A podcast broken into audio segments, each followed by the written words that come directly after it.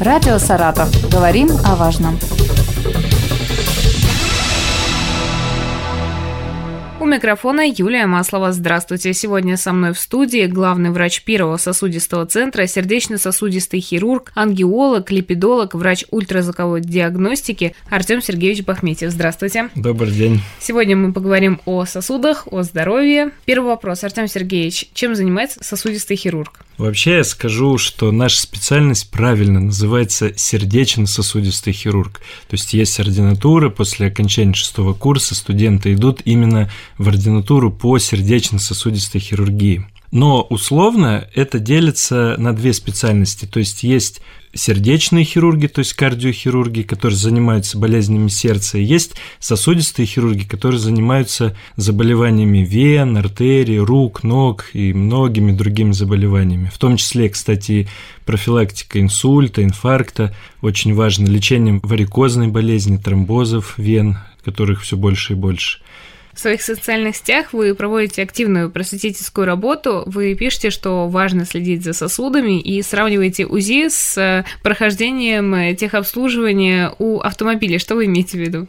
Что я имею в виду? Здесь очень важно, да, то есть мы постепенно стареем, то есть наш организм, начиная уже, можно сказать, с рождения, запрограммирован на апоптоз, да, то есть на программу старения. Поэтому сосудистую стенку и в особенности артериальную стенку, это касается в первую очередь. То есть, если мы говорим про атеросклероз, то есть отложение холестерина в сосудах при повышенном да, холестерине в крови, то я могу сказать, что это начинается уже после 30-35 лет. Поэтому если мы первый раз УЗИ сосудов делаем в 60-65 лет, это может уже быть после какой-то катастрофы, то есть после инсульта, после инфаркта. Мы рекомендуем так, что лучше начинать сразу, то есть с 30 с 35 лет уже начинать заниматься профилактикой, потому что особенно если у родственников в анамнезе были ранние инфаркты, инсульты до 50 лет, то, конечно, это требует особого внимания. Да? Я очень часто говорю, если были какие-то события у родственников или есть какие-то факторы риска, такие как повышенное давление, сахарный диабет, повышенный холестерин в крови, то требуется, конечно, пристальное ТО, так называемое, да, уже на раннем этапе. То есть, чем мы раньше выявим проблему, тем мы можем ее быстрее и правильнее остановить. Какая периодичность должна быть? Все зависит от ситуации. Если, например, к нам приходят на УЗИ вен часто. То есть заболевание вен – это огромная проблема, да, о которой, кстати, очень многие узнали с наступлением этого вот нового вирусного заболевания, да, потому что очень много тромбозов, реально много после ковида и очень много варикозной болезни. То есть, по сути, мы возьмем тех, кто старше 18 лет, то есть трудоспособное население и людей пенсионного возраста, то 70% населения Земли больны варикозной болезнью. То есть, что такое варикоз? Да, это расширение вен. Что происходит? Да, то есть, вена расширяется, и в ней может образоваться тромб. То есть, варикозная болезнь – потенциально смертельная болезнь. Вот поэтому здесь, в данном случае, если есть варикозная болезнь, то УЗИ вен нижних конечностей, если пациент не лечит ее эффективно и не оперирует эту варикозную болезнь, надо проводить чуть ли не каждые три месяца, то есть легче ее вылечить и не проводить, да, каждые три месяца. Например, в другом случае, если есть бляшка в сонной артерии, это сосуды шеи, которые кровоснабжают мозг, то здесь уже раз в год можно проводить. Или если там норма, то есть при УЗИ, то тогда можно это проводить там, скажем, через 2-3 года. То есть однозначного ответа на ваш вопрос нет, потому что все зависит от возраста, сопутствующих заболеваний и, конечно же, отягощающих факторов. Из рекламы мы знаем, что варикозное расширение вен, варикоз, это женская болезнь. Так ли это и вообще, как он лечится? Вот, э, кстати, это большое заблуждение, абсолютно неправда. Это практически одинаково поражает всех. То есть, если мы говорим о крупной варикозной болезни, то есть об этих уже узлах, которые видно прямо издалека, это одинаково и у мужчин, и у женщин абсолютно. Единственное, что мужчины реже обращаются или их приводят женщины, как правило, к нам, поэтому кажется так, что да, вот э, это реже у мужчин. Ну, хотя это не так. Значит, что происходит? Вследствие определенных факторов, да, их очень много, вена расширяется. Это может быть одна вена, может быть несколько вен, может быть сразу на двух конечностях. То есть вена расширяется, стенка ослабевает, и клапаны, которые в вене находятся, они перестают смыкаться. То есть часть крови, которая должна выйти, скажем, из ноги, она остается в конечности, из-за этого расширяются все ветви и притоки этой вены, и возникают эти варикозные узлы. Что будет, если не лечить вообще эту варикозную болезнь? Первый фактор риска – это тромбоз все-таки, да, то есть если образуется тромб вот в этих узлах, то это может очень плохо, печально закончиться, потому что тромбы имеют свойство отрываться, улетать в сердце и легкие, да, это часто приводит к тромбоэмболии к смертельному исходу. Если мы говорим еще об исходах, то может развиться трофическая язва, то есть варикозную болезнь, конечно, надо лечить, и надо лечить активно, даже уже если есть сосудистая звездочка, вот часто к нам девушки приходят и говорят, у нас сосудистая звездочка, это опасно, это не опасно, косметика или нет. Прежде всего мы делаем УЗИ вен и смотрим, ищем причину этой сосудистой звездочки. То есть, может быть, это реально косметика и, и проблем мало, а может быть, эта звездочка появилась из-за крупной уже вены. Поэтому, конечно, на современном этапе варикозную болезнь очень здорово научились лечить, да, то есть мы это делаем за один час, Действительно. То есть пациент приходит, если у него уже не работающая вена, к сожалению, она даже в случае применения самых эффективных препаратов, мази, гели, компрессионного трикотажа, она здоровой никогда не станет. То есть этого не бывает. Поэтому мы предлагаем лазерное лечение да, варикозной болезни. Это, этим занимается весь мир, это золотой стандарт лечения варикозной болезни. Методу уже более 30 лет. То есть под местной анестезией за один час мы решаем вопрос. То есть без единого разреза пациент сразу уходит домой на работу по своим делам на своих ногах. Как многие думают, что варикозная болезнь, если она запущенная, то это огромная проблема в плане большой операции, госпитализации. Ну, сейчас 21 век, уже совсем все по-другому Поэтому мы всегда призываем, и я в своих соцсетях призываю при малейшем появлении этих вен уже обращаться к нам. Потому что кажется, что варикозная болезнь – это лишь косметика. Да? На самом деле мы говорим про здоровье. То есть косметика меня как сосудистого хирурга интересует во вторую, так скажем, очередь. Конечно, мне хочется, чтобы все, кто к нам пришел, были здоровые и внешне, да, но самое главное – это именно движение крови по венам, отсутствие тромбоза и отсутствие рисков смертельных рисков да, из-за варикозной болезни. Вообще я скажу, с этого надо было начинать, что статистически от осложнений варикозной болезни, это реальная пандемия, кстати, умирают э, очень много людей. То есть первые два места традиционно это инфаркт, инсульт, тоже сосудистые заболевания, которые мы профилактируем. А третье, четвертое место делят онкология и последствия той же самой варикозной болезни. Это очень важно я вот не знаю, это миф или правда вы сейчас э, ответите, у мамы, у бабушки был варикоз, то обязательно у тебя он тоже будет. Можете ли вы подтвердить или опровергнуть этот факт? Частично я все-таки согласен с этим тезисом, потому что Варикозная болезнь, особенно по женской линии, передается здорово, но все в наших руках или ногах, да, так можно сказать. То есть у варикозной болезни есть э, очень весомые факторы риска, на которые мы можем сами повлиять. Да? То есть почему развивается варикоз, именно выраженный большой варикоз, это от нашего образа жизни. То есть вот мы с вами сейчас сидим, если мы будем сидеть долго, ежедневно, каждый день и мало при этом двигаться, то вены будут расширяться. Человек так устроен, что мышцы должны работать. Мышечная помпа голени голени, если она работает, вена не расширится до каких-то пределов, чтобы ее пришлось там удалять. Прежде всего, это малоподвижный образ жизни, то есть надо больше двигаться. Э, потом э, все профессии, связанные с долгим сидением, стоянием, это также да, относится к малоподвижности. Очень важно гормональные изменения, особенно в женском организме, то есть такие факторы риска, как беременность, прием пероральных контрацептивов, они очень пагубно влияют также на венозную стенку, и она расширяется. Курение, кстати, тоже немаловажный да, фактор риска повреждения венозной стенки, то есть мы сами ответственны за то, что вена расширится или нет. Но генетика добавляет. То есть, если мама, бабушка, скажем, по отцовской или по материнской чаще линии, у них был такой выраженный большой варикоз, то, скорее всего, конечно, дочь унаследует. Вот, но она может унаследовать в другой форме, скажем, в косметической, если она все это уладит у себя, да, и будет больше двигаться и не будет курить. Еще одно распространенное и опасное для жизни заболевание – это тромбоз. Как понять, что у человека тромбоз? Какие симптомы? Какие симптомы? Ну, если мы говорим про острый тромбоз, так скажем, вот внезапно начавшийся, это, как правило, резко возникший отек на одной из конечностей. То есть это асимметричный отек, который не спадает к утру. Конечность при этом становится синюшно-багрового цвета, это прям классику я рассказываю, и, конечно, болезненность мышц.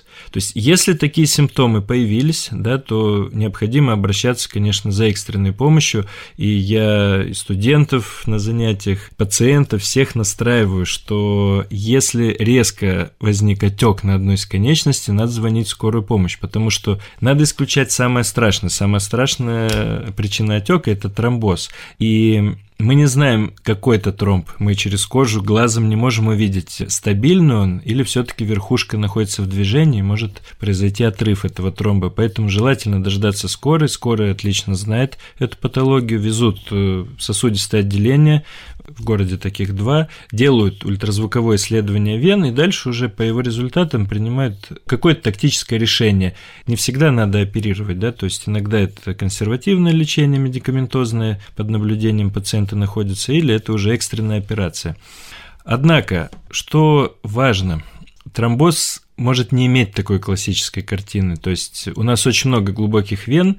Например, на одной голени находится у каждого из нас 6 пар глубоких вен, то есть целых 12 вен. Если затромбируется одна из них, отека никакого может не быть. Может быть какая-то болезненность, может отек там к вечеру появляться. То есть как бы неявная картина. При таких симптомах, при каких-то вот плавных таких э, симптомах, которые какой-то дискомфорт начался, уже тоже стоит обращаться к сосудистому хирургу. Плюс немаловажно, опять же говорим про варикозную болезнь, если есть варикозные вены, особенно узлы, и появился какой-то отек, болезненность, тяж какой-то красноватый по ходу этой варикозной вены, то в любом случае это тоже экстренный случай, потому что в варикозных венах ток крови очень замедленный, и все это может э, превратиться там в тромб на этом месте. Поэтому легче жить без варикоза. Если он случился, он прекрасно лечится. Также это можно сделать или лазерную облитерацию, или удалить вену и жить спокойно, хотя бы без такого большого риска тромбоза, как варикоз.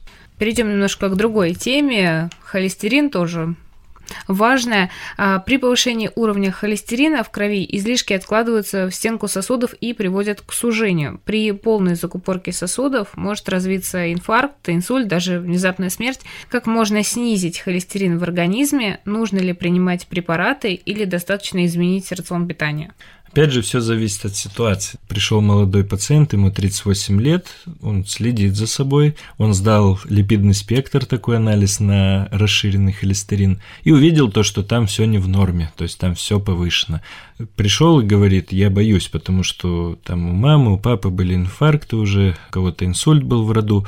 И что делать? Мы, прежде всего, здесь, вне зависимости от возраста, конечно, делаем ультразвуковое исследование ключевых мест, то есть это сонная артерия на шее, это артерии нижних конечностей. То есть, если они чистые абсолютно, даже при каких-то высоких холестеринах, то здесь можно выбрать. Или пациента настраивать на определенные изменения образа жизни, да, в плане питания, в плане увеличения кардионагрузки. Или если мы понимаем, что он слушаться нас не будет, тогда уже будем думать о препаратах. Однако бывают такие случаи, когда у пациента уже есть бляшки, пациент постарше, мы понимаем, что здесь питанием и нагрузкой мы не справимся, тогда есть наши помощники, препараты, которые снижают уровень холестерина. Есть несколько групп, есть самые ходовые, есть которые более редко назначаются. Но, однако, эти препараты с точки зрения безопасности жизни дальнейшей и исключения инфаркта, инсульта, да, снижения риска этих заболеваний, они ну, несут очень важную роль.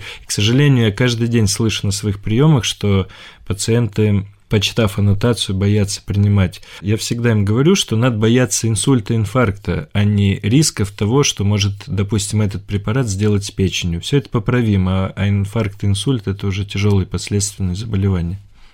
Люди старшего возраста чаще всего, наверное, сдают анализ на холестерин в плане того, что уже возраст, нужно за этим следить.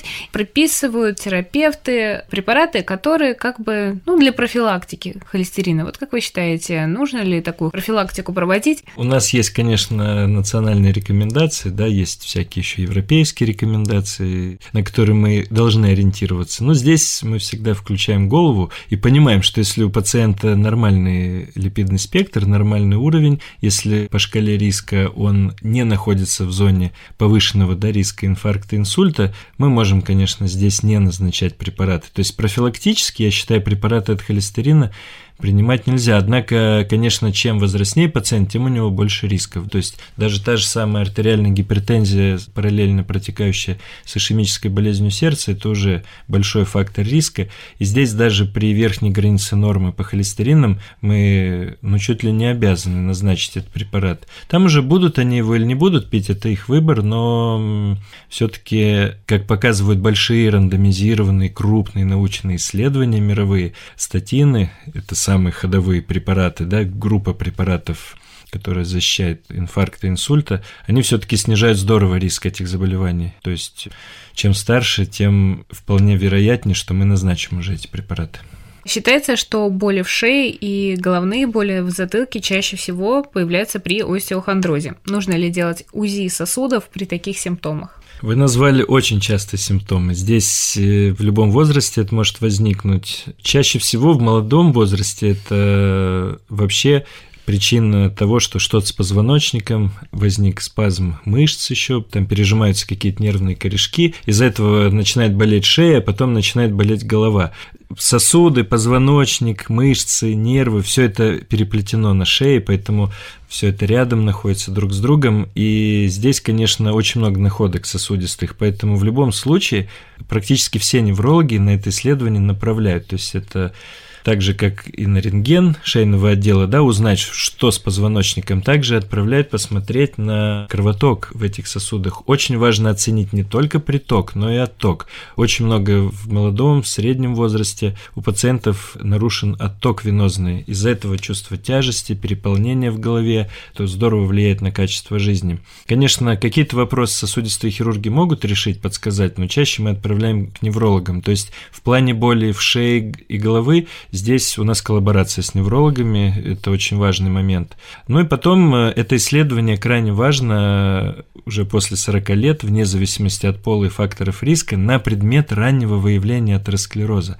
То есть эм, что мы можем на ультразвуке? Это золотой стандарт во всем мире в диагностическом, когда ставишь датчик и видно, что со стенкой артерии. То есть нигде этого не видно, кроме УЗИ. Если мы видим утолщение стенки, значит мы видим начинающийся возможный атеросклероз. И на этой стадии, если мы можем и начинаем действовать на пациента, то в принципе он избегает рисков последующего инсульта уже точно. Поэтому это исследование, которое не требует абсолютно никакой подготовки, которое безвредное, да, и которое там длится, ну, скажем, 10-15 минут, если ничего сложного нет, оно отвечает на массу вопросов и дает прогноз в плане дальнейшего, будет ли инсульт вообще у этого пациента там в ближайшие 10-15 лет. Также хотелось бы спросить э, про детей. Вы делаете УЗИ детям любого возраста. В каких случаях делают УЗИ сосудов детям, при каких заболеваниях и на что обратить внимание родителям, на какие жалобы ребенка? Да, я правда смотрю детей. Их все больше и больше, кстати, приводят родители, начиная уже с 3-4-летнего возраста. Неврологи направляют, сами родители знают о том, когда надо смотреть сосуды. Если это маленький ребенок, 3-4 э, года, часто приводят при задержке речевого развития. Может быть проблема в сосудах, проблема в питании мозга неврологи хорошо эту тему знают. Если ребенок постарше, то чаще к нам приводят уже с головными болями и с проблемами со сном. Да? То есть наш такой век, что проблемы сна – это колоссальная проблема, поэтому Проблемы со сном, головные боли и головокружение – это как раз те три причины, которые заставляют родителя или заставляют невролога отправить ребенка на это исследование. Что мы можем увидеть? Ну, про атеросклероз там рано говорить, да, еще в таком возрасте. Мы видим ход позвоночной артерии, который может быть искривлен, да, то есть это опять же проблема с позвоночником. Это может быть в результате родовой какой-то деятельности, да, травмы в родах, может быть приобретенное уже что-то. Вот очень много, кстати, причин, когда болит голова, это телефон мобильный и опущенная шея, голова ребенка на протяжении длительных часов. Поэтому здесь тоже позвоночная артерия уже может пострадать. В принципе, не только атеросклеротические изменения мы видим при УЗИ, мы видим также ход артерий. Это нам тоже о многом говорит. Также мы можем измерить скорость кровотока, оценить, есть ли спазм сосудов. Из-за спазма мозговых артерий голова может заболеть в любом возрасте. Ну и, конечно, венозный отток, да, о котором я уже говорил, у детей он тоже страдает, особенно при нарушении хода позвоночного столба, да, то есть при дорсопатиях, при так называемом остеохондрозе шейного отдела позвоночника. У детей масса проблем. Я вот работаю с 2010 года, с каждым годом детей все больше и больше. Однако у головной боли у детей, конечно, масса причин, да, они не всегда упираются в сосуды и позвоночник, но это уже отдельная тема. Ну и, наверное, один из самых распространенных вопросов в течение последних двух лет, что происходит с сосудами после COVID-19? Во-первых, чаще всего кровь густеет, то есть она становится более вязкой и образуется тромбоз. Масса пациентов, особенно когда были вспышки во время этой пандемии, масса пациентов приходили к нам с тромбозом вен нижних конечностей. Это чаще было, конечно, тромбоз именно глубоких вен, но у тех, у кого был варикоз, конечно, у них тромбировались вот эти варикозные узлы и вены. Поэтому тромбоз – это колоссальная причина. Плюс, немаловажно, бывает тромбоз и артерий. Были такие пациенты и не единичные, и в публикациях мы также встречали, когда тромбировались артерии шеи и приводили к инсульту. То есть сонная артерия закрывалась не бляшкой, а именно тромбом, сгустком. То есть кровь настолько густела, что закрывалась внутренняя сонная артерия, которая питает мозг. Поэтому здесь совершенно правильно в рекомендациях пациентов, особенно с тяжелыми формами ковида, лечат препаратами, которые разжижают кровь, да, если так простым языком сказать. К сожалению, любой вирус влияет на вязкость крови. Ну вот ковид, в свою очередь, еще сильнее влияет, ну, чем, допустим, тот же вирус гриппа. Поэтому после этого заболевания очень важно в течение первых месяцев обратиться все-таки профилактически, даже при отсутствии жалоб, хотя бы на УЗИ вен нижних конечностей, потому что бывает тромбоз асимптомный. Как я уже говорил, одна вена на голени из 12 закрылась, симптомов нет, но все-таки что-то случилось. И мы иногда на УЗИ, у нас случайные находки по постковиде, что мы видим, оказывается, там тромбоз, этого пациента надо лечить. А иногда тромбоз имеет э, флотирующую, да, мобильную верхушку, это связано с большим риском отрыва. Поэтому к тромбозу особое внимание у нас, и это настоящая пандемия. То есть ковида намного меньше, чем тромбоза. Ковид – одна из причин тромбоза, но у тромбоза масса других причин, поэтому, конечно, это было всегда, их было много этих причин. Чем опасен для сосудов стресс? Стресс запускает массу механизмов в организме. Сначала это не сосудистые механизмы, то есть у нас вырабатывается адреналин, норадреналин, так называемые гормоны, которые в надпочечниках вырабатываются. Поднимается давление артериальное, вслед за этим увеличивается удар гидродинамически в стенку сосудов и страдает интима, да, то есть внутренняя выстилка артерий. То есть так начинается атеросклероз. Один из механизмов, да, то есть это не обязательно у всех, но хронический стресс, приводящий к повышению давления, как правило, он все-таки приводит к более раннему атеросклерозу, чем если бы этого стресса не было. Поэтому стрессом надо, со стрессом надо бороться и жить спокойнее, да, стараться. Ну, не всегда получается. И понимаете как, если к этому стрессу еще добавить генетику, которая есть у пациента, повышенный холестерин, там, допустим, диабет, такую злокачественную, скажем, артериальную гипертензию, то риски возрастают в разы. Да, к сожалению, это приводит к образованию бляшек. Не тромба в венах, там опосредованный механизм, а вот именно к отложению холестерина в наших артериях, в коронарных артериях, в сонных артериях. То есть фактически хронический стресс – может привести в конечном счете к инфаркту миокарда или к инсульту. Артем Сергеевич, поделитесь лайфхаком, как беречь сосуды с молоду. Надо больше двигаться, правильно питаться, но про питание это отдельная тема. Самое главное, я считаю, это все-таки положительные эмоции, меньше стресса, о чем мы сегодня говорили, правильно спать, все-таки вот как решили, что 8 часов это норма, во всем мире это признано, да, что 8 часов хватает для полного восстановления, меньше стресса тогда. Обязательно нужно иметь э, правильный баланс некоторых микроэлементов. Такие элементы, как железо, витамин D, ферритин, должны постоянно контролироваться. То есть это влияет также и на нашу эмоциональную составляющую, и, соответственно, меньше приводит к каким-то стрессовым воздействиям и образованию того же холестерина. Я считаю, что все-таки бич нашего поколения, нашего населения – это все-таки малоподвижный образ жизни. Очень мало, особенно в больших городах, мы двигаемся. Если раньше первобытный человек бегал постоянно или от врага, или за добычей, да, то мы все-таки ездим в машинах, мало ходим, поэтому на первое место я бы поставил больше движения. Кстати, у меня есть пациенты молодые, среднего возраста, у которых пограничные анализы там, по холестеринам, у которых глюкоза на грани диабета начинающегося. Я им не спешу назначать препараты. Я стараюсь им объяснить, что надо просто начать хотя бы с ходьбы в умеренном темпе, но в дальнейшем, конечно, можно даже, если нет противопоказаний с разных сторон, да, то можно все-таки начать даже заниматься легким бегом. И вот я их наблюдаю, этих пациентов, и у них все анализы нормализуются зачастую в молодом возрасте без единой таблетки. То есть это очень важно, движение это очень важно. Движение – это жизнь, зря да, говорят. Все верно. Напомню, сегодня со мной в студии главный врач первого сосудистого центра, сердечно-сосудистый хирург, ангиолог, липидолог, врач ультразвуковой диагностики Артем Сергеевич Бахметьев. Спасибо вам большое за интересную беседу. Да, спасибо вам, всего доброго. Радио «Саратов». Говорим о важном.